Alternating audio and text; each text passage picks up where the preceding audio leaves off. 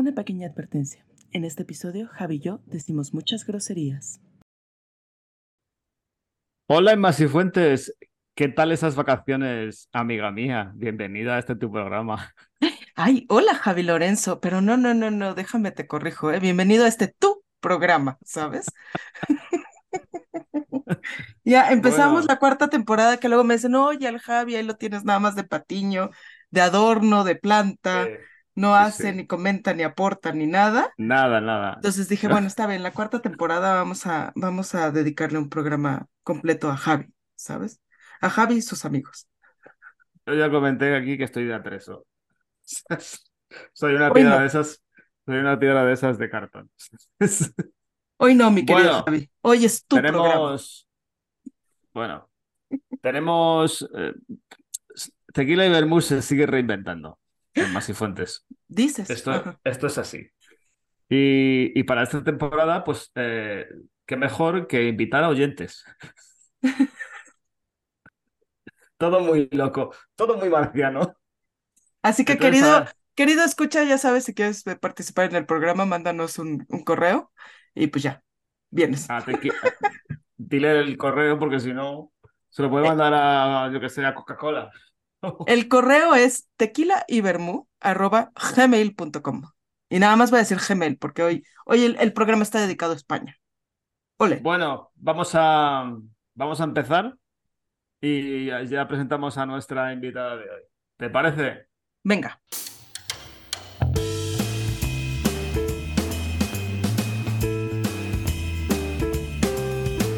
Comienza Tequila y Vermú, un podcast transoceánico con Javi Lorenzo y Enma Sifuentes.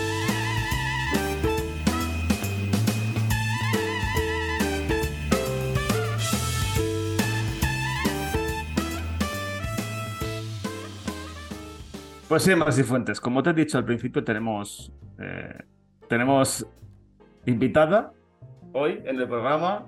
Ajá. Es, es una oyente fiel Y pero espérate, no, no, no, no, no, no. Porque también parece como que, ¿sabes? Escogimos así al azar, así, oye, disculpa, escuchas Tequila y Bermú, vente al, al programa. Es oyente fiel, pero es amiga de hace muchos años. Por, bueno, de mi parte ustedes sí se conocen, ¿no? En Sí, persona, pero de mi parte sí ha sido virtual, ¿sabes? se le iba a decir ahora. Ah, ah, ah, ah, ok, Pero bueno, venga, sigue, sigue tú por ahí. Pues nada, eso, que es amiga de hace muchos años. También este, mm, eh, nos une la pasión por el cine eh, y no sé, es, es de, de mis personas favoritas para hablar de cine, ¿sabes? Después de ti. Bueno, ella va a traer un tema que es el cine español, que yo, que yo le dije vale, porque es ella, ¿sabes? Ya. Y bueno, voy a, pues vamos a presentarla. Se llama Ana Jiménez. Bienvenida, Ana Jiménez. Bien. ¡Yu! Hola, Vamos a- chicos. Vamos a perdonar que vengas a hablar de cine español. Hombre, Pero pero bueno. porque soy yo, porque soy yo. Bueno, tú lo pediste, entonces aquí se hace lo que el invitado quiere. Ajá. No somos Es más que- que tus humildes sirvientes. Somos tus humildes felpudos. Bueno, Ana Jiménez, cuéntanos un poco, ¿qué es esta pasión del cine español? Porque ¿de dónde te viene? ¿Cuál es tu target? Pues realmente eh, yo empecé cuando conocí a un amigo de la universidad que me metió en el mundo almodoveño. Eh, empecé a ver cine español de todo tipo, o sea, no solo Almodóvar, que no tiene por qué gustarle a todo el mundo. Yo entiendo que Almodóvar o te encanta o lo odias, son las dos opciones. Pero yo tengo una amplia gama de, de directores que son buenísimos y que no solo es Almodóvar y Amenábar, ¿no? Hay muchísimos más. Y, y realmente considero que las personas que dicen que no les gusta el cine español es porque no han visto las películas que tienen que ver. Se han ido solo a las típicas. No te rías, Javi, que te estoy Vaya dardo envenenado ahí, ¿eh? Es verdad, es verdad, es que hay muchísimas películas que yo creo que te gustarían mucho. El problema es que no te, no te lanzas a verlas solo porque son españolas. Ahí hay un, una... Sí, puede ser que la culpa sea mía por elegir, a lo mejor, eh, no elegir las películas adecuadas. También te digo. Sí, sí. A ver, que no, que yo no es que no me guste el cine español, simplemente que, bueno, pues, eh, ¿sabes? O sea, prefiero otro tipo de cine. ¿Y hay cine español bueno? Sí, estoy de acuerdo contigo. Yo he visto películas maravillosas de cine español. Mm, mm, Pero vuelvo a, me, retrotraigo a lo que siempre he dicho. Para ver una buena tengo que ver siete malas, entonces no me compensa. Lo mismo pasa en México, ¿eh? O sea, lo mismo pasa en México. Hay muy buen cine mexicano, pero hay veces en las que, híjolas, o sea, tienes unas temporadas de comedias así, ¿sabes? Eh, realmente estúpidas. Tienes estos dramas que son muy manipuladores, ¿no? Como lo que estábamos comentando de no se aceptan devoluciones.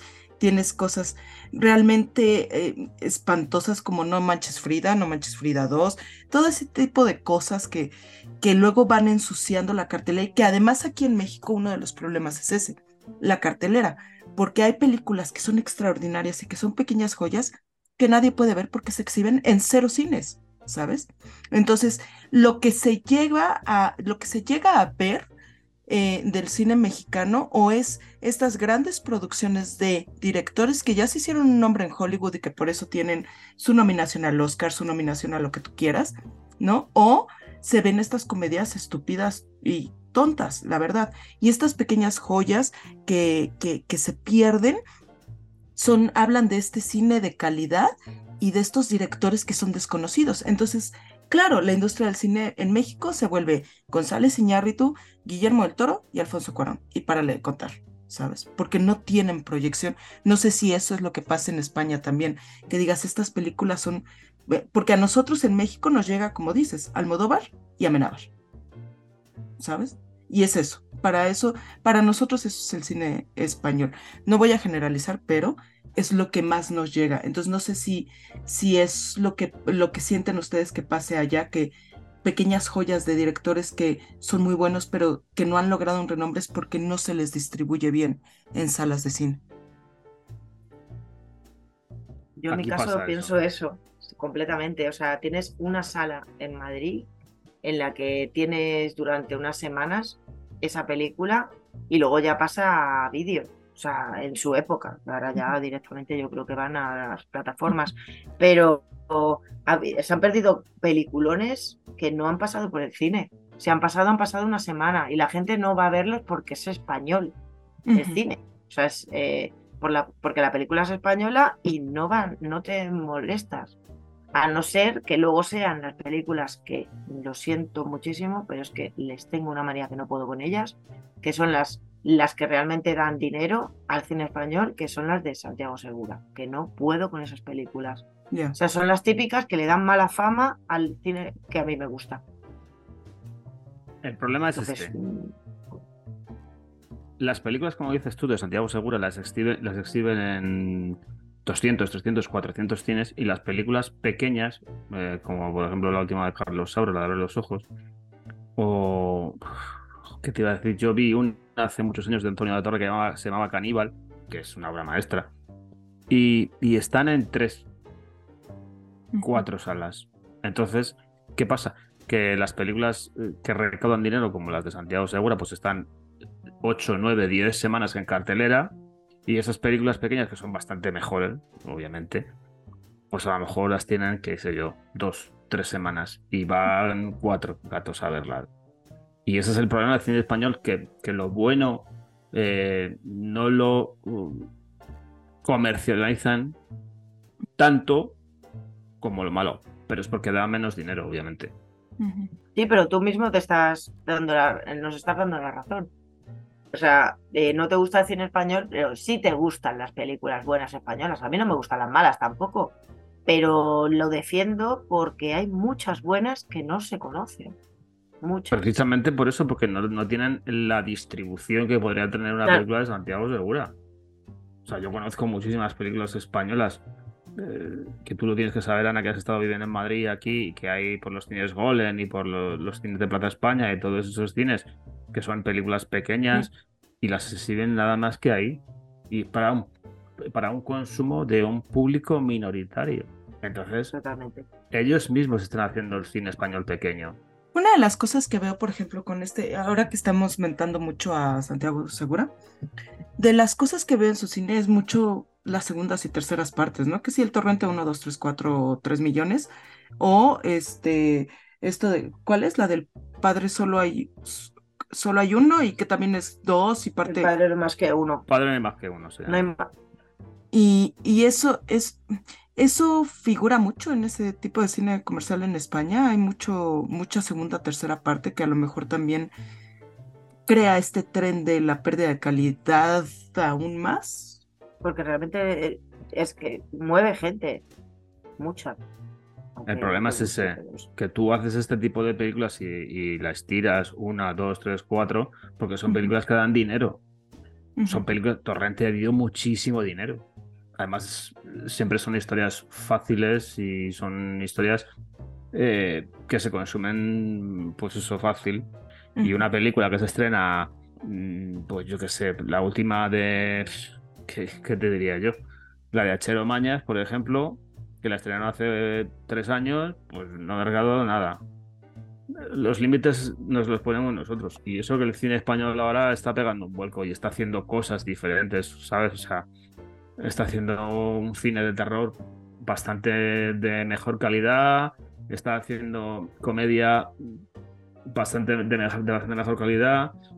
Yo creo que el truco está en buscar, eh, a ver, en mi, en mi opinión siempre, eh, yo creo que tenemos la especialización en los thrillers, en las películas de acción y en las películas de miedo, de terror. Los dramas son, o sea, son buenísimos, las películas eh, sociales que cuentan algo, que cuentan un trozo, una parte de una vida y luego yo no sé dónde, dónde escuché que realmente una buena película te cuenta una parte, o sea, no te cuenta una, el principio y el final de una historia y ya está, y cerrado, sino un trozo de, de una vida y tú te imaginas que luego esa, esa vida va a continuar o sea, yo tengo mis directores que son, pues, Fernando León de Aranoa, me encanta. Achero Mañas, eh, Bayona, Mateo Gil, Amenábar me encanta, Sorogoyen, o sea, y bueno, y Ciar Boyaín, Isabel Coiset y Julio Meden. Y alguno que se llama, bueno, y Alex de la Iglesia, que también me gusta mucho. Pero yo considero, a ver, que no todas van a ser buenas de todas las películas que hagan, todo el mundo tiene sus delices. Almodóvar me gusta mucho, pero considero que no todo el mundo le puede gustar. Y sin embargo, no son de los, los directores que los que he nombrado precisamente, si te gusta un poco cine español, si los conoces, pero si no. Yo creo que aquí en México una de las cosas que tenemos y que y España acierta mucho en eso en su cine es que puede dominar cine de calidad, puede hacer cine de calidad en diferentes géneros. Y eso es bien difícil, o por lo menos México no ha logrado atar ese cabo. Aquí en México una película es buena si es drama, ¿sabes? Si es comedia o estiran demasiado la liga o es una comedia bastante vulgar o es una comedia bastante simplona, ramplona, o, ¿sabes? O es este chiste de caca, chis y pedo, ¿sabes? O es este, si es terror, es una cosa eh, que la, quieren volver em, como muy muy oscura y dramática en ciertos sentidos. Por ejemplo, Kilómetro 21 es una película que es una historia de terror X de un fantasma que se te, atraviesa en una carretera, ¿sabes?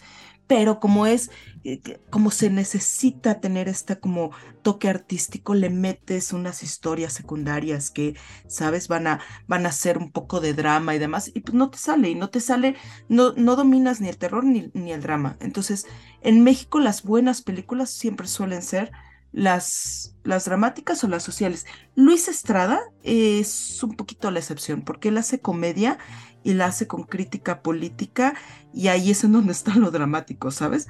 Porque es una comedia en la que te muestra la, la, la, pura, ¿sabes? Corrupción que hay en, las, en, lo político, en, las, en otras esferas, ¿no?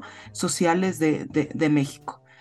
Ese a lo mejor ahí sería el único apunte, pero lo que yo observo de España es que el terror lo sabe hacer bien, porque lo hace bien, porque no tiene por qué andar mezclando con otras cosas, tiene guiones eh, sobrios y sensatos en ciertos momentos en donde tiene que tenerlos. Tiene a lo mejor algún toque de comedia, en, ¿no? En algún punto con algún personaje o lo que sea, pero sabe dominar cada género. Entonces, España te puede dar una película de calidad del género que, que sea.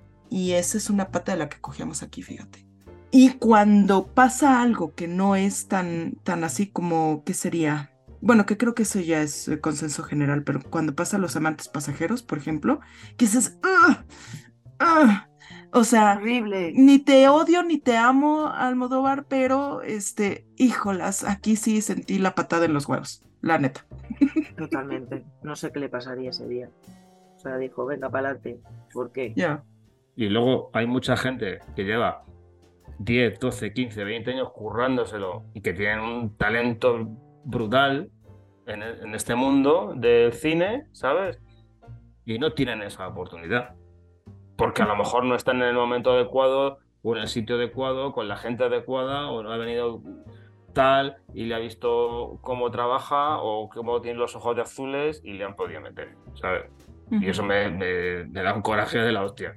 De hecho, no, no solo pasa con los, con los directores y con las películas, con actores que son buenísimos y se han tenido que ir al extranjero para que les valoren. Que a Oscar Jaenada le pasa eso. O sea, yo le amo con la fuerza de los mares y, y Oscar Jaenada mmm, se ha tenido que ir al extranjero a hacer películas que, donde le han valorado y le han puesto de protagonista. Porque en España no, no, no tenía opción. A mí me gustaría saber, Ana, a ver si nos puedes contar la anécdota de cuál fue la primera película española que viste en el cine, si recuerdas. El, momento en, la primera película, porque luego cuando somos niños o no sé allá qué tanto, pero yo por ejemplo en las primeras películas que vi, pues siempre era Disney y era, ¿sabes? Alicia en el País de las Maravillas, Katy la Oruga, por supuesto, ¿no? Ese tipo de cosas, caricaturas y demás. La primera película mexicana que vi con gozo eh, fue Amores Perros, ¿sabes? En el cine. ¿Tú recuerdas ese primer momento en el que estuviste en una sala de cine y viste una película española? ¿Cuál fue y, y qué sentiste? Yo creo, si no fue la primera, fue la que recuerdo, que es eh, El Milagro de Petinto. Qué buena película. Que es buena y mala a la vez, porque es muy divertida, es súper absurda, me encanta. Pero ahora la volví a ver y digo, ay, con lo que a mí me gustaba me tenía que haber estado quieta. Porque me, a mí me pareció muy buena en su momento, me reí tantísimo en el cine, pero muchísimo, muchísimo, muchísimo. Y es la primera que yo recuerdo de, pues tendría yo pues 21 años o por ahí, uh -huh. más o menos. Uh -huh. y, y, es, eh, o sea, yo la recuerdo porque es de las que más me he reído. Luego ya he ido a casi todas las películas que he podido de Almodóvar a partir de ya de tener yo ya 21, 22 años, uh -huh. con mi amigo el que me eh, abrió el mundo de películas de, a, a, de, mi amigo Raúl, que desde que le doy muchos besos, que ese por cierto se llama eh, Raúl Mañas, como hachero, pero no se llevan, que yo sepa, no son familia de nada. Y, y, luego he ido a muchísimas películas y todas las que he podido. Y he ido muchas veces a, a los cines de Plaza España a ver películas que no conocía ni Pirri. Uh -huh. O sea, yo, por ejemplo, la de Azul Oscuro Casi Negro, que yo creo que uh -huh. la he nombrado alguna vez, que a mí me encanta sí. esa película, y es en la primera que yo vi a Antonio de la Torre. Como tú hablas mucho de Almodóvar y todo eso, y cuando yo te dije lo que iba a traer, también me dijiste, pero ¿cómo traes tú eso y tal? Es que yo te voy a, te voy a preguntar cuál es la mejor película para ti de Almodóvar y cuál es la peor que me imagino que me vas a decir cuál es, pero bueno, quiero oírlo de tu boquita. Pues para mí mmm, hay dos que me encantan, que es todo sobre mi madre y Volver. La de Volver me encanta, me encantó esa película cuando la vi. Y, y también me gusta mucho eh, la última, ¿cómo se llama? Si la habéis nombrado. Eh, eh, Dolor y Gloria. Esa, me gustó muchísimo, uh -huh. muchísimo, porque uh -huh. es muy muy Almodóvar maduro. Bueno, y hay la de Entre Tinieblas, que es divertidísima, uh -huh. que si no la habéis visto, tenéis sí, que verla. Sí, la he visto, la he visto. Buenísima. Uf. Es súper absurda y es buenísima. Sí, muy absurda. Y luego la que menos me gusta, eh, la, la, del, la, del, viaje esta, que es, mm, vamos, ya te digo que yo creo que es la que menos me ha gustado de todas las películas que he visto españolas. O sea, es que, es que se terminó y fue como, no, no, mira, me gustó menos Torrente. Pero, eh, pero se terminó la película y fue como, por Dios, ¿pero qué ha pasado? ¿Qué, qué te, qué te, ¿Por qué has invertido dinero, Almodóvar, si él podías haberlo usado en otra cosa? Por favor, con los peliculones que tienes si lo hubieras tirado por el caño, hubiera, hubiera dado lo mismo, ¿sabes? Sí, Fue bien, pégate una fiesta con tu gente y por lo menos. Pero fue horrible esa película. O sea, es horroroso. Los amantes pasajeros es horrible. Coincido mucho contigo, pero sí que meto un par de ellas de Almodóvar, de las primeras, que es Mujeres en de Nervios. me gusta mucho, o sea, me parece. Me parece un delirio de película y, que, y que cuenta, además, que cuenta con lo mejor del cine español en ese, en ese momento. Y luego hay otra película que me gusta mucho de, de, de Almodóvar, que es Atame, la de Banderas y Victoria Abril, que está, la tiene ahí. Es una película un poco dura, pero sí me gusta. De las mm, últimas, coincido contigo en Volver, o sea, me parece una obra maestra Volver. Coincido contigo en, en, en Todo sobre mi madre, perdón, y Dolor y Gloria me gustó. Y las que he traído yo, la que traigo yo también, pues mm, está bien. Me ha parecido, no sé, es un experimento, yo creo, ¿no? Sí. Pues en media Y también un poquito, bueno, ya hablaré de ella luego. Yo, por ejemplo, mis preferidas de cine español no son de Almodóvar. Mis directores favoritos, uno de mis directores favoritos es Amenábar, por ejemplo. O sea, yo me enamoré con Tesis, que ya la estuvimos viendo en el Cine Forum también. Y, luego Tesis, Abre los ojos y los otros, para mí es una de mis películas favoritas. Bueno, y la de... Eh, eh Ahora, ¿no? Hasta que acabe la, la guerra, ¿cómo es? Antes de que acabe la guerra. Hasta que acabe la guerra. Esa me pareció una maravilla. Y ahora me gustó mucho, pero no me gustó tanto como las otras. Y Mar Adentro también me gustó, pero no tanto como las otras. O sea, ahora y, y Mar Adentro están como en el segundo nivel de las otras cuatro y de hecho tengo una anécdota con él. Cuéntala. Primicia. Primicia, pero vamos que... Primicia, primicia. Mira, Alejandro, si tú nos escuchas, no te lo tomes a mal. Yo era muy cansina por esa época. Eh, lo dudo. lo más seguro es que, sí, sí nos escucha. Lo mismo le llega, lo mismo le llega de algún amigo suyo o algo. Yo salía de fiesta y resulta que, hubo dos fines de semana seguidos que me encontré con, con Amenaba. El primer fin de semana Qué curioso. le perseguí en la discoteca. ¿En serio? Y estuve dando el coñazo, no te puedes ni imaginar. O sea, me encantan tus películas. Después de salir, después de salir los otros. Fue. Y eh, me encantan tus películas porque son mis películas favoritas, porque no sé qué. Y fue él, eh, yo creo que es el director que a mí me ha, me ha abierto los ojos al cine español. Porque eh, a partir de, las películas de, de, Amenábar es por lo que yo defiendo tanto el, cine español. Y, el siguiente fin de semana. Y el siguiente fin de semana. la loca de los gatos. Le fui, ¡ay! ¡ay! Mi amigo Alejandro. y, me fui, y me fui a acercar un poco a él y me huyó. Yo creo que hasta le dijo a sus amigos, por favor, quítame la pesada esta de encima. Mi que amigo Alejandro. Fin de semana pasado. y ya vamos, no le insistí tanto. Pero, pero soy Alejandro, yo fui la loca de los dos fines de semana seguidos, perdón. O sea, que es cuando, eh, fue como cuando te rodeas con un pibe ese fin de semana y el fin de semana siguiente te lo encuentras y ya es tu novio, ¿no?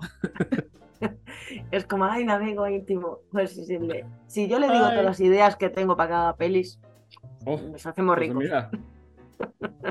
Así que nada. Bueno, ¿qué? Que vamos con la película, ¿no? Que esto se va a alargar un huevo. Sí, sí. ¿Os parece o qué? Cuando queráis. Aquí siempre empieza el invitado. Así que tira. ¿Qué nos has traído, Ana? Yo he venido a hablar de noviembre. Me gustaría formar un grupo independiente de teatro y hacerlo gratis en la calle. ¿Qué se piensa? ¿Que les vamos a pedir dinero? ¿Vamos a robar? ¿Que les vamos a mendigar? Un grupo rico. Una maravillosa película del 2003 de Achero Mañas, que el protagonista es Oscar, Jarenada e Ingrid Rubio. que por aquel entonces ya era bastante famosilla porque había salido en bastantes películas españolas. Y Oscar Jaenada era la primera peli que, que hacía oficialmente. Antes de empezar, a los oyentes, por favor, parar el podcast a los que no lo habéis escuchado. En esta película no quiero hacer spoiler, porque ¿Por qué? Si eso tiene 20 años ya. Claro, pero, pero que paren el podcast, se vayan a ver lo que está en YouTube, además. O sea, no tienen ni que buscarla. Ya, ya. Si yo la está en en YouTube. Yo, y yo también. ¿De qué va? Cuéntanos un poco de qué va la movida. Pues es un falso documental. eh, habla de Oscar Jaenada, que no me acuerdo cómo se llama. el- Alfredo, se llama Alfredo. Eso, Alfredo, joder, Alfredo, Alfredo. De Alfredo y Lucía, que son unos amantes del cine, o sea, del teatro, pero tienen unas convicciones de que el arte no se tiene que prostituir ganando dinero, que el arte debería de ser gratuito y que estuviera a disposición de todo el mundo. Entonces son como eh, la historia de un, de un grupo de teatro que en un principio se conocen en una escuela, luego salen de la escuela, van a hacen teatro en la calle, teatro social y bastante problemático y potente. Entonces, pues te va contando pues los problemas, los líos que se metían, que les paraba la policía, que no sé qué. Bueno, sale como dos partes. Sale la película como si estuviera hecha en el, un poco en el pasado y como si estuviera en el presente pues personas mayores, actores mayores, que además salen, pues, sale Amparo Baró, sale Juan Diego, haciendo de ellos de, de mayores. O sea, unos años después, bastante años después. Eso está muy bien en la película. la- el doble rasero que tiene de cuando son jóvenes y a cuando son mayores está, está muy bien. Eso sí me gustó, fíjate. Sí, lo ven de otra forma y ya te cuentan su versión de cómo lo vieron ellos y esas cosas. Entonces eh, sale de Lucía, que es la protagonista es Ingrid Rubio. La Lucía que hace de mayor eh, es la madre de Achero Mañas, que fue actriz eh, cuando era joven de teatro y, y- y es la que, la que hace de, de Lucía. Casi todas las actuaciones que salen eh, de teatro en la calle están grabadas en Madrid que casi todas es en, en la calle Preciados y en la calle del Carmen, toda esa zona. Es verdad. Además se ve perfectamente que estás ahí en la puerta de la FNAC, la mayoría de las cosas. Además es gracioso porque le dice, le dice cuando le arrestan, no sé si es la tercera, la segunda o la tercera le dice, dice, oye, ¿por qué no vais a hacer este teatrillo en otro sitio? Y le dice, le dice, "Hombre, ¿dónde quieres que vayamos a hacer el teatrillo? ¿A un campo de lechugas? Tenemos que Sí. ir aquí porque aquí es donde más nos ve la gente, ¿sabes? Pues son todas eh, actuaciones eh, improvisadas. Eh, no hay extras, toda la gente que tú ves que por alrededor eh, son personas que están viendo esa obra de teatro, están improvisado completamente y las únicas dos actuaciones que no son improvisadas son la del metro de Madrid, que no es el metro de Madrid, es el metro de Bilbao, que si te fijas en los asientos antiguos no eran así, porque no les dieron los permisos para grabar en el metro de Madrid. Y luego la del atentado, que eso sí que tenía que estar súper cubierto porque tenía que grabarse como una película, eso no podía ser. Y aún así, en esa, en esa escena se cuela un taxista para ayudar a Alfredo, porque, piensa que, que es de verdad y se cuela en la escena el taxista para ayudar el hombre. Todavía queda gente buena en este país. A ver, es que hacen teatro porque quieren cambiar el mundo y es un teatro como muy alternativo al extremo, ¿sabes? Al principio no. Bueno, al principio no, pero cuando ya cuando empiezan a, a- a poner esos disfraces y esas pintarse esas caras y en el metro y tal, a buscar lugares puntuales de Madrid para mm, demostrar el arte o su arte, ¿sabes? O sea, creo que se le va un poco. Sí, en realidad yo también pienso que, que se, al final se le va de las manos, pero hay momentos, por ejemplo, la actuación que hacen de Los Olvidados, a mí me parecen maravillosas. Sí, sí, está muy bien. Ahí está muy Y es bien. que cada uno hace de un personaje y son personajes que realmente, o sea, quien no ha pasado por la calle Preciados ha visto una persona pidiendo y es que nadie les mira. O sea, es que es completamente cierto. Bueno, pero al final ellos tampoco lo hacen por dinero, ¿sabes? Porque cuando también le vuelven a arrestar otra vez, porque le arrestan unas cuantas veces, el policía no hace más que decirle, ¿por qué no? Tal, porque es, es por dinero, es que sacáis mucho dinero tal. Y, y Alfredo le dice que no. Dice, es que no lo entiendes y tal. Esto nosotros no lo hacemos por dinero, esto lo hacemos porque, porque queremos eh, dar a conocer nuestro arte y expresar nuestro arte y tal, no sé. O sea, No es más, es- en, ese, en esa actuación eh, sí que les habían dado dinero porque habían estado pidiendo dinero. sí, pero ellos no lo hacen por dinero. Dice que ese dinero lo van, a- lo van a emplear para atrás, que no es para los pobres. Claro, no, pero les dice, pero en esta sí sacaste dinero. Eh, y les dice, hombre, es que estaba, estaba dentro del personaje, ¿sabes? O sea, es dentro de, de esa actuación realmente. Nos tenían que dar dinero. Pero vamos, a mí me parecen brutales las actuaciones. Eh, hay frases brutales, que es el arte es un arma cargada del futuro. Sí. Eh, Y luego hay dos, hay dos versiones de la misma frase que una la, hace- la dice de Lucía y otra la dice Alfredo al principio de la película. Que hay una que dice, antes quería cambiar este puto mundo y creo que todavía estamos a tiempo, que se lo dice al, al, al profesor cuando le regaña porque Que el sector alterio. efectivamente, sector arterio. Y, y luego Lucía repite la misma frase al final de la película que dice, antes quería cambiar este puto mundo y ahora me conformo con que el mundo no me cambie a mí. Eso lo dice ella cuando es mayor ya. Sí, Creo que empieza reivindicando una cosa y fíjate, acaba eh, vendiéndose. no vendiéndose, pero sí que acaba como una especie de trauma, ¿sabes? Porque lo que le pasa a Alfredo, no lo voy a decir porque, como tú has dicho que spoiler, ¿no? Pues spoiler no. No, pero ya se supone que han cortado y han visto la peli. Spoiler. Spoiler. Cuando matan a Alfredo, cuando, cuando, cuando sacan la pistola de la flor y le dan el tiro y lo matan y se cae del columpio, si tú te das cuenta, al final no consigue lo que él anda buscando, que es cambiar el mundo, sino lo que hace es cambiar la vida de las personas que tiene a su alrededor. Eh, al final, todos, eh, a todos acaban con un trauma. O sea, por ejemplo, eh, el personaje de Ingrid Rubio, al final lo que dice es, es eso: dice, yo no hay día que no piense en Alfredo y, y lo que pasó con él, ¿sabes? Pero ya empiezan a cambiar sus vidas en el momento en que se lo Ya, cruzan. pero por eso te digo que la película empieza con una directriz y luego acaba con otra, y eso a mí hay veces que me descoloca un poco, ¿sabes? que en el momento que se cruzan con Alfredo y les cambia la vida. Y ellos, de hecho, mm, muchos que iban, voy a la academia, no sé cuánto, al final se cruza Alfredo por ahí, se los lleva por delante y se salen todos de la academia, eh, van todos independientes. eh, Y luego me gusta mucho también la, la unión que tiene con su hermano, es un poco, una- un un poco problema entre el hermano que no está enfermo, que siempre tiene que cuidar, que al final sus padres le, le ponen como más, más obligaciones de las que debería de tener un hijo como tal. Y de hecho a él le duele muchísimo cuando va de visita, cuando se pone el hermano enferma, le duele muchísimo que el padre es como, es que lo que más nos dolió es que dejaras a tu hermano, o sea, el que no hicieras tu vida, ya, pero tú tienes que vivir tu vida. Yo estoy deseando escuchar la opinión de Masi Fuentes, porque ha estado ahí en mute, entonces estoy ansioso por saber, porque sus caras hay veces... Creo que la vi, la vi demasiado tarde en mi vida. Yo creo que por eso no la puedo, no la puedo disfrutar de la misma manera. Si lo hubiera visto cuando salió en 2003, que tendría yo diez y tantos años, ¿sabes? Este, wink wink, guiño guiño. A lo mejor hubiera todavía compartido como que la premisa, la filosofía y demás. Ahorita en este momento, sí me parece pretenciosa, cañón no disfrute nada, nadita, nadita, nadita de la película. Y mira que yo amo a Jainada, lo amo, lo adoro, pero me parece de un privilegio brutal, ¿sabes? El decir, vamos a invertir tiempo, esfuerzo, talento y demás en esto, pero no nos vamos a prostituir con el dinero, ¿sabes? Creo que eso solamente lo puedes lograr si vives en una en un primer mundo. que yo aquí no lo entiendo, ¿sabes?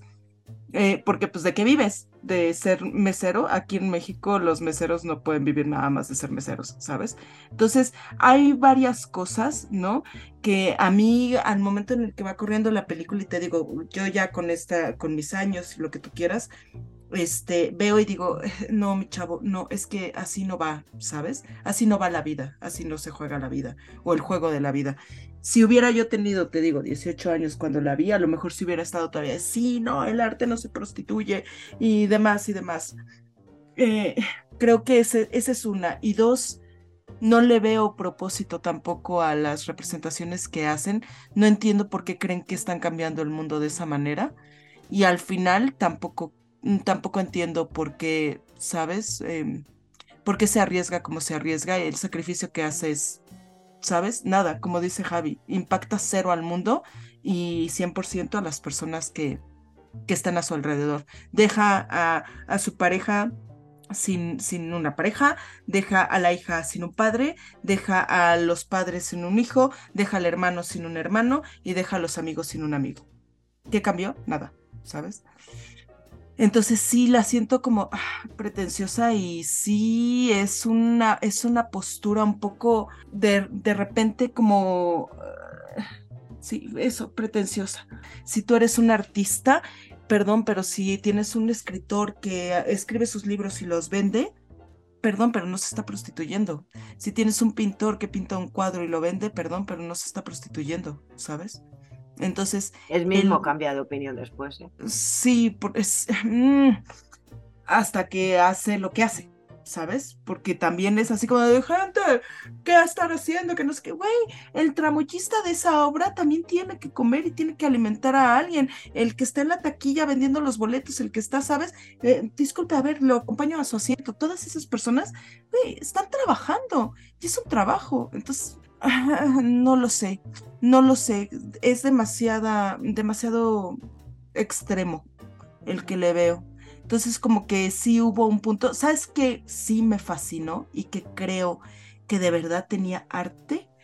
Por Dios, la audición que hace para entrar a, a- a la escuela esta con el, con el títere. Qué Mm. maravilla, qué arte para, para manejar al, al, al títere.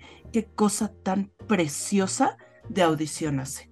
Y es más, también, por ejemplo, hay cosas por el profesor de que se enoja porque se inventa la tragedia familiar. Por Dios, es para ponerle un 10. Porque el cuate lo actúa maravillosamente y porque se cuenta una historia, eh, eh, ¿sabes? Brutal. Pero ya después ya llega un punto en el que dices, mijo, todo el talento que tienes y, y que seas tan renuente a poder vivir de él es lo que desespera. Me desespera a mí un poco. Yo ahora, cuando lo he visto ahora, para poder hablar de ella, eh, yo que intento vivir del arte, eh, me ha dolido un poco. ¿Verdad? Lo he visto de otra forma, sí. Porque lo que tú haces es, es arte, o sea, es, es, es, eh, no es una obra de teatro, no es una, ¿sabes? No es una pintura que se va a poner en el, en el Prado, pero lo que tú haces es arte, ¿sabes? Y que llegue alguien y te diga, no te prostituyas, regálamelo, regálame este anillo, regálame este collar, regálame, ¿sabes? De hecho, me duele muchísimo el momento en que ves un precio y te regatean. O sea, ya solo con eso es como, porque estás desprestigiando mi, mi, mi trabajo? Bueno, pero el regateo, el arte del regateo en este país es así. Sí, pero tú te vas a una tienda y no regateas. Si te faltan dos céntimos, no te llevas la pieza. Sí, claro. Sí, claro. No te vas al corte inglés y le dices, oiga, ¿cuánto es lo menos en esta chamarra, no? Que por cierto, si, si alguien quiere ver las joyas que hago, eh, el anillo de Noah en Instagram y el anillo de Noah.com. Véndete, véndete. Síganla en Instagram, el anillo de Noah. Tengo una anécdota y ya con esto ya zanjo, que el que hace de Juan, que se llama Javier Ríos, Sí. eh, me lo encontré una vez trabajando de camarero. Que se encontrado todo el mundo. Pues a este chico me lo encontré de camarero y le dije, ay, me encanta, tal, no sé qué. Yo te veía en el salir de clase. Va a salir de clase, efectivamente. Me pilló, se pilló un cabreo y me dijo, yo no salía en al salir de clase, yo hice noviembre. Y yo, ¡Ah! por lo que a mí me gusta esa película, por favor, perdóname. Yo creo que, yo creo que eh, eh, habló con Amenábar y le dijo, ten cuidado que hay una loca por ahí. que va persiguiendo actores. Así que eso Bueno. es mi historia. Pues nada, muchas gracias, Ana. Gracias a Ha estado bien la peliculilla, ¿eh? Bueno, Masifuentes, pues ¿quieres ir tú con tu película y cierro yo con la mía? ¿Te parece o qué? Bueno, sí, vamos con la mía. Yo traigo también algo de lo que hemos estado hablando, que luego, por ejemplo, ciertas películas de España no, no llegan mucho a México y nada más llega, ¿sabes? A Menábar y Almodóvar y eso. Y una de las películas que tuvo mucha popularidad aquí en México cuando se estrenó fue La lengua de las mariposas. Si conseguimos que una generación, una sola generación, crezca libre en España, ya nadie les podrá arrancar nunca la libertad. ¿De qué va? Es, estamos en los años previos a eh, eh, que estalle la guerra civil en España, en un pueblo de Galicia. Eh, hay un profesor, don Gregorio, que ya está en sus últimas, ya se está jubilando y después de pasar mucho tiempo encerrado por una enfermedad, Moncho llega a la escuela, es un niño pequeño de ¿qué, 6, 7 años, llega a la escuela y pues descubre, ¿no? Eh, esta, esta nueva, bueno, sí, esta manera de en la que don Gregorio enseña. Él tenía mucho miedo de ir a la escuela porque igual quizá por las anécdotas del padre que vivió en otra, en otra época, eh, sus años escolares, tenía estas ondas de que no, pues los profesores pegan y lo que tú quieras y gritan y castigan, ¿no? Entonces Moncho llega con mucho miedo, pero pues cuando descubre la manera en la que don Gregorio enseña, pues se crea una relación bastante, ¿sabes?, afectuosa entre los dos. Y de eso de cómo el cambio de clima eh, social y político en este pequeño pueblo, pues lleva a crear tensiones entre las relaciones de los vecinos, en realidad. Es eso. Es una película poderosa en el sentido de que te habla de lo humano, de la gente politizada, polarizada, de la manera en la que podemos eh, traicionarnos o no eh, de la manera en la que podemos apoyarnos o no cuando la, tensión es demasiado grande y qué es lo que te quedas como recuerdo, ¿sabes? El guion es de, eh, de Rafael Ascona y está basada en los cuentos de Manuel Rivas. Sí, eh, aunque el título de la película viene de La lengua de las mariposas, uno de los cuentos, se mezcla con otros dos, que me parece que es el de Carmiña y un saxofón en la niebla. Juntan estos tres cuentos porque solito lo, de la lengua de las mariposas, pues en realidad no da para, para una película. Entonces juntan estas tres historias y las enlazan hasta eso bien. Sí necesitas tener paciencia en ciertos momentos, sabes, ay, que se van a cachar los bichos y ay, bueno, va caminando y entonces lo van a seguir hasta el monte y la toma de cómo van caminando y caminando y caminando y ¿sabes? Hay mucha caminata. Pero sí, o sea, vale la pena seguirla, verla, ver cómo son los diferentes discursos de las, de, de, las personas que están en polos opuestos ideológicamente y cómo se van, se van narrando, pues eso, las relaciones humanas. El cura, por ejemplo, es un es un fascista, pero fascista de los buenos. Luego está el cacique.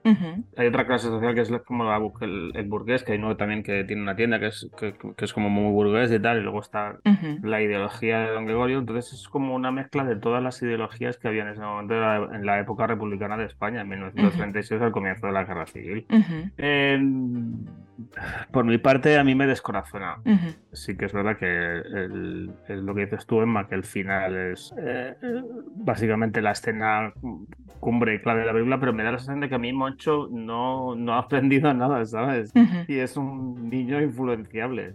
Eso es lo que me da realmente pena de la película. O sea, que se tira hora y media don Gregorio, pues mira, pues esto tal, pues así, pues estas son las cosas y tal, no sé qué, tal, no sé qué. Al final dices, bueno, de este chaval que ha aprendido absolutamente nada. Porque en cuanto yo decir, venga, hay que tirarle piedras, se pone el tomo de tirar piedras, el tirar piedras como el que más. Entonces, pues dices, pues, ¿qué he aprendido de Moncho? Una mierda. Y eso me descorazona. Pero sí que es verdad que es una muy buena película. Yo creo que sí le, o sea, sí le duele, pero es un niño, te digo, de 6, 7 años, ¿sabes? En ese momento están todos los gendarmes ahí, la mamá le está haciendo, tú también grítale, yo creo que él ya está eh, está apenas aterrizando en, el, en esto de que, güey, o sea, esto es sobrevivir o irse, ¿sabes? Al paredón. Entonces, creo que eso sí es impactante. Imagínate si el niño de seis años se va a revelar y va a decir, no, yo no le voy a gritar nada, don Gregorio, don Gregorio, usted es mi maestro, he aprendido tanto de usted, sí es cierto. Pues no, ha aprendido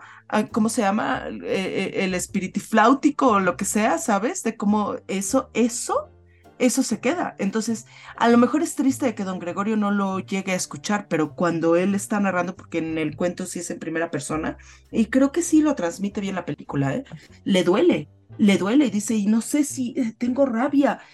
no sabe si es por lo que, por la situación o de verdad contra don Gregorio. Hay tristeza, hay un duelo que está viviendo el niño en este momento tan rápido y tan fugaz en la que, es, que sale el profesor, lo suben al- a la camioneta y creo que por eso le grita, ¿sabes? Este, mm, ¿sabe? Iris, este, todas estas palabras que aprendió de la naturaleza y que saben que es la pasión de don Gregorio, es lo que le grita. ¿sabes? A él. Realmente eh, no me da pena el niño porque ya te he dicho lo que, lo que te he dicho antes, por la congoja que tiene que tener una persona que se, está, se la están llevando pues ideales políticos de enseñar a un niño de 6, 7, 8 años a lo que le ha enseñado y luego resulta que no sirva para nada, que es lo que pasaba en esa época en España, Ujú, que ujú, no ense- enseñábamos y no servía para nada. ujú, ujú. que hay una generación que es la de pues la época de mis padres, mis padres nacieron en el 40, o sea que son de la posguerra. Esa generación les han educado, a no ser que, que en su familia estuvieran acostumbrados a ser un poco más revolucionarios, estuvieran metidos más implicados en la política, les han enseñado a solo sobrevives si te quedas calladito. No, y al final, y al final que tienes que hacer lo que hace todo el mundo. La, la influencia que tenían en el pueblo todo el mundo es, es si no le tiras piedras, pues a lo mejor tú también eres un, Un rojo. un rojo. Claro, te van a etiquetar exclusivamente por no hacer lo que hacen todos. Es solo eso. Y es lo más duro, porque es que puedes meter en un, en un problema a ese niño, no lo hace por eso, lo hace porque lo hace todo el mundo. Pero cuando tú ya eres un poco más mayor, tú tienes que hacer lo que hace todo el mundo porque no te etiqueten, no el vecino de al lado no se chive a que, que tú has hecho algo que no has hecho para que te metan en la cárcel o te peguen un tiro. Pero eso ha pasado en toda la guerra, porque cuántos judíos se hicieron pasar por alemanes siempre por, siempre por el mero hecho de que no los mataran. Pues ha No es hecho- lógico, es- sobre supervivencia. Es un mecanismo de supervivencia, efectivamente. Bueno, pues nada, más y fuentes, qué bien, ¿no? Qué congojita más, a- más alegre. De nada. De nada. Tú ya sabes, ¿eh? Cuando estés al borde del abismo, avísame. Yo te daré el empujón final. Eso lo sé, lo tengo claro. Bueno, pues yo traigo Almodóvar, fíjate. ¡Ah! Surprise, surprise. Sorpresa. Sí, eh, Ana se quedó un poco cuajada cuando se lo dije. Y, y es el corto de Extraña Forma de Vida. To our reunion. Do whatever you like. Don't look at me like that. How do you want me to look at you? Es un homenaje al, al western por parte de Almodóvar a su manera, porque mm, sí que es verdad que en el corto no deja de perder esos, esos colores tan, tan llamativos que le emplean las- en sus películas, esos, esos escenarios tan, esas casas tan, tan, tan manchegas, nunca mejor dicho, y con, con siempre con cuadros y con, con mucho, ay, ¿cómo lo diría? Con mucha cosa antigua. Vintage. Vintage, efectivamente. Efectivamente, sí, eso es. Y mm, pensando que iba a hacer una buena actuación de Pedro Pascal, que no es, pero sí que me ha llamado mucho la atención el papel de Zanjo, porque lo hace mejor que él. Hombre, es un gran actor, ¿sabes? Pero, pero aquí me ha sorprendido.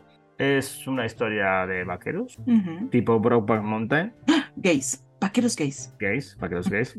Eh, Jake y Silva pues tienen una relación, tuvieron una relación de 25 años que es, es, es prodigiosa como lo describe el Modovar con una bota de vino de piel de toro antigua cayendo el vino y tal, no sé qué. Bueno, es una escena magnífica, ahí es cuando se conocen. Y al final tienen un problema con el hijo de Silva, entonces pues hay un conflicto. Es que no lo tampoco quiero contar mucho porque es relativamente nueva. Y es muy día. corta. Si cuentas, corta. ya, no- ¿para qué vamos a verla? Pero el final es bueno. Me gusta el final porque el final es un, es un final que te lo va preparando desde el principio. Es muy buen final. Me gusta. Te lo pega el tajo ahí y luego te ponen la música de Alberto Iglesias. Me ha gustado. No es Brockman Mountain. Pero sí que es muy digno la manera en que ha tratado el western aquí el modo, ¿vale? Está bien. Es complicada de ver. Entonces, este, amiguitos, no vayan a, a tomar esto como un consejo, pero este espacio es patrocinado por Cuevana. O sea, que ahí podemos verla. Patrocinador oficial de Tequila Vermouth.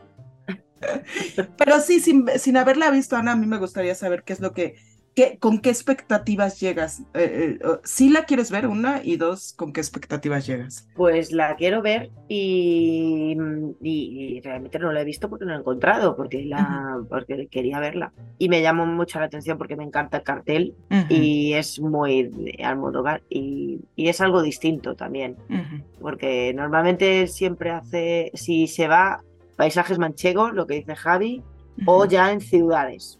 O sea, en ciudades muy metido en la ciudad, pero me mola mucho la idea de, de eso de como un western ahí en el, en el desierto, el como meter esos colores que mete él. Ajá. Y es, son los colores, es el set, es la casa, es todo, ¿sabes?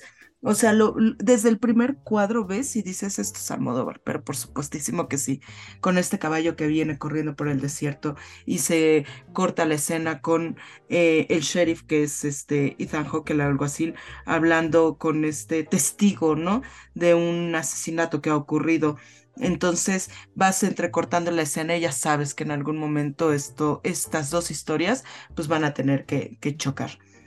El momento, el primer momento en el que los ves acercarse, ¿sabes? En la historia, eh, después de cenar y demás y todo eso, eh, es tan Almodóvar en el sentido de que sabes que viene, pero nunca te das cuenta de cómo llega, ¿sabes? A ti, ese golpe visual, ¿sabes? O sea, sabes que va a pasar, sabes que va, y de repente es ¡pum! Y ya, ¿no? Ocurrió. Entonces, es, es deliciosa. Es deliciosa por las actuaciones, por eh, la, el- la cinematografía, por la fotografía, los movimientos de cámara, la, la- la música, eh, todo está ocurriendo rápidamente, sobre todo en esta escena de apertura, ¿no? Que todo está ocurriendo tan rápido, pero tienes esta canción, esta, esta canción eh, portuguesa, brasileira, no sé qué, cuál de las dos es brasileña. brasileña, te va metiendo a la historia poco a poco y estos pequeños toques de fetiches que tiene Almodóvar, ¿no? Este cajón, abren el cajón y están los calzones ahí, sa- ¿sabes? Este, blancos, eh, relucientes, bien acomodaditos, ¿no? Eso es, eso es muy, ¿no? Ese fetiche del, del calzoncillo que tiene, que tiene Almodóvar. Entonces, lo tiene todo, ¿sabes? Sí es un western, sí es una película de Almodóvar, tiene el mejor cartel, o sea, Ethan Hawke es uno de mis actores favoritos después de Iwan McGregor y Pedro Pascal, pues ahí va, ¿eh? Escalando lugares porque lo amo después de, de Last of Us. Y pues nada, véanla. Sí que es verdad, sí que es verdad que tiene unos planos, o sea, tiene unos primeros planos de la hostia, de Ujú. Almodóvar, o sea, planos además a la cara, o sea, un plano de la cara Sí. entera. Sí. Luego, a ver, está rodada en el sitio de tabernas en Almería, entonces tiene muy, tiene cosas de Eastwood, tiene cosas de Sergio Leone, ¿sabes? La preparación de cuando van a tener sexo es, es maravillosa porque Ethan Ujú. Hawke es, es como el que intenta frenar un impulso que no puede frenar, ¿sabes? Entonces, cuando, cuando se están preparando, pues hay una toma que le, le enfoca a la espalda y luego le baja al culo, entonces es como le mira el culo. Entonces, está Ethan Hawke ahí que, que sí, pero no luego vete de aquí, tal, es que... eh, Sabroseándolo riquísimo, ¿sabes? Efectivamente, pero luego le, le pone freno a todo eso. Ujú. O sea, es, es, es algo que, que no puede controlar porque lo está deseando, pero él intenta ponerse freno a sí mismo y, y- y eso es lo maravilloso que tiene Ethan Hawke en este papel. Y luego que. Y luego yo te digo, pues, pues el colorido. El colorido Almodóvar, que es. Llega Pedro Pascal con una chaqueta verde, ¿sabes? En- para ser un vaquero del oeste. Cuando se conocen, pues tienen unos colores que no son propiamente dichos de un vaquero de western, o sea, camisas rojas, eh, chaquetas verdes, Pues el típico colorido de Almodóvar.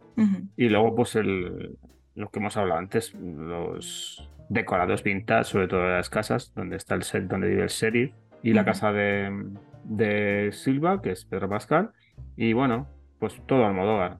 Pero sí está muy bien rodada. en La Palma ahí se la lleva, obviamente, la dirección. Como dices, te va transmitiendo esta, este deseo reprimido que va como que cediendo poco a poco, porque además de que te muestra el culo de, de o el, el traserito, ¿no? De Pedro Pascal, ¿no? Y cómo se lo sabrosea Ethan Hawke, también tienes, y lo hace magistralmente porque cambia la toma sin saltarse el eje, y te muestra la cara de Pedro Pascal, cómo reacciona y voltea y se tensa cuando escucha que él se pone de pie y que se está acercando y, y está esperando ese momento en el que, pum, ¿no? ¿Sabes? Estalle, pues, la pasión, ¿no? La alegría. Es, es una tensión brutal y yo creo que es la mejor escena de toda la, de todo el cortometraje, por Dios. Es, es buenísimo porque mu- muestra la cama y esa colcha Ah, por Dios. antigua, ¿sabes? ¿Sabes? Esa preparación al sexo maravilloso que tiene el Modóvar. Véanla. Y pues nada, ahí están nuestras tres recomendaciones del cine español. Pues qué bien, ¿no? Qué maravilla. Ajá. Que Vean más cine español, que es muy bueno. bueno, pues vamos a despedirnos de Anita. Muchas Y gracias. Nada, muchas gracias por venir, Ana, y por ser la primera invitada de la cuarta temporada de Tequila y Vermú. Un honor, un honor. Qué maravilloso poder haber hablado Encantada. contigo de cine español. Gracias, gracias por ser vocera del, del cine español. Sí, sí, yo, si tenéis alguna duda, me preguntáis.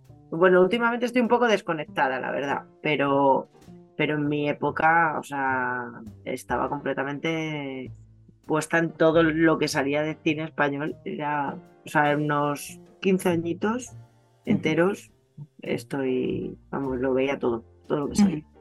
Por eso estás aquí. Por eso te hemos traído. Y si tienen alguna duda, alguna pregunta de qué, qué, qué está pasando con el cine español, hacia dónde va, de dónde viene y todo eso, contáctenla en Instagram, arroba el anillo de Noah. Sirve de que, además de que la pueden contactar y preguntarle, ven las fotos de lo que hace, de las joyas que hace, que de verdad son, son un arte. Vamos a poner el enlace en la descripción de este episodio aquí abajo. Entonces, eh, pues eso, síganla en Instagram. Y por favor, no le regaten el trabajo a una artista. Por favor. Porque no nada más es el arte que está poniendo, también es el tiempo, también son los materiales que se, en los que se tienen que invertir, también son las herramientas en las que se tienen que invertir, un lugar seguro y adecuado para poder trabajar. O sea, es mucha inversión la que se tiene que hacer en este tipo de, de artes. Entonces, please, please, no lo regaten. No mames. Please focus. Focus. Sí. Sí, pito tu cola si regateas. Cada vez que se regate un artesano, muere un gatito. Bueno, más y fuentes, pues nada, nos despedimos entonces, ¿no? Ay, sí. Vamos a despedirnos. Cerramos el kiosco por hoy. Ay, sí, bajemos persiana. Muchas gracias, Ana, por estar aquí. Muchas gracias a vosotros, un placer. Bueno, señoras, señores, niños, niñas, como siempre un placer. Nos vemos en el siguiente episodio. Emma procede. Bye.